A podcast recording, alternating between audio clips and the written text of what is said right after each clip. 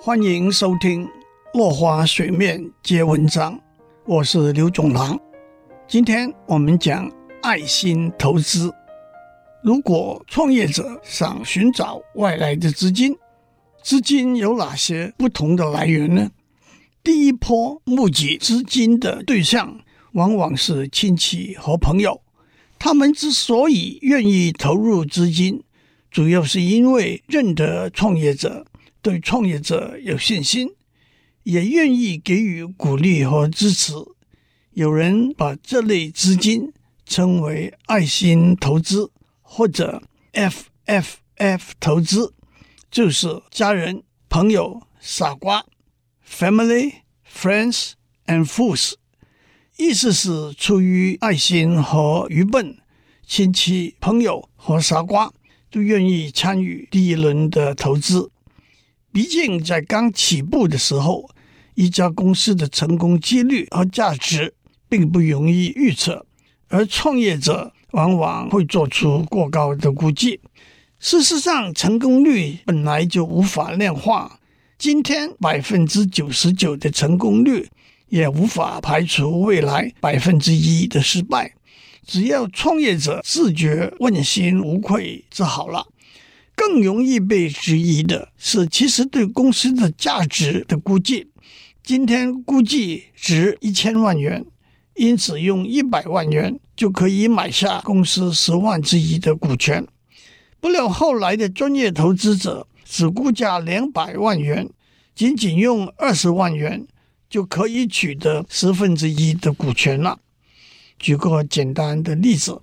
假定新创的 A 公司能够发行的股票的上限是两百万股，创业团队在公司创立之初共同持有一百三十万股的股票，为了营运的需求需要增资五百万元。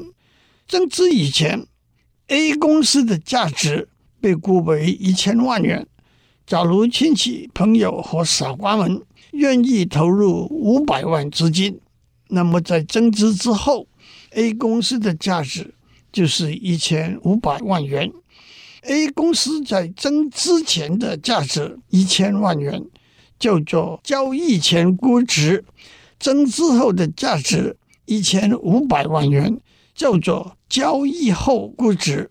交易前估值并不是一厢情愿的数字，而是由目前的团队。和新的投资人讨论协商出来的。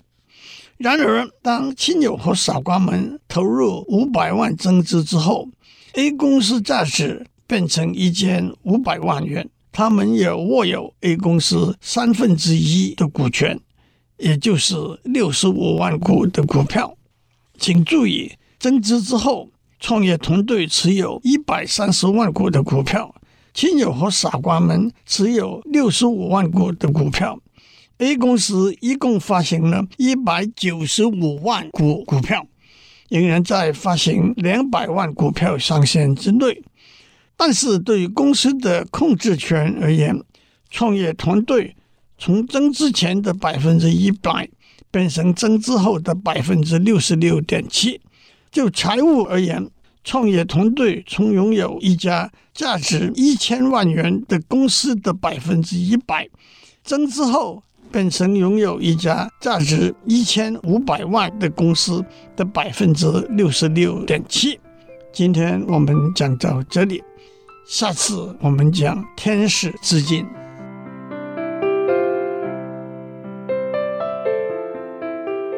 以上内容由台达电子文教基金会赞助播出。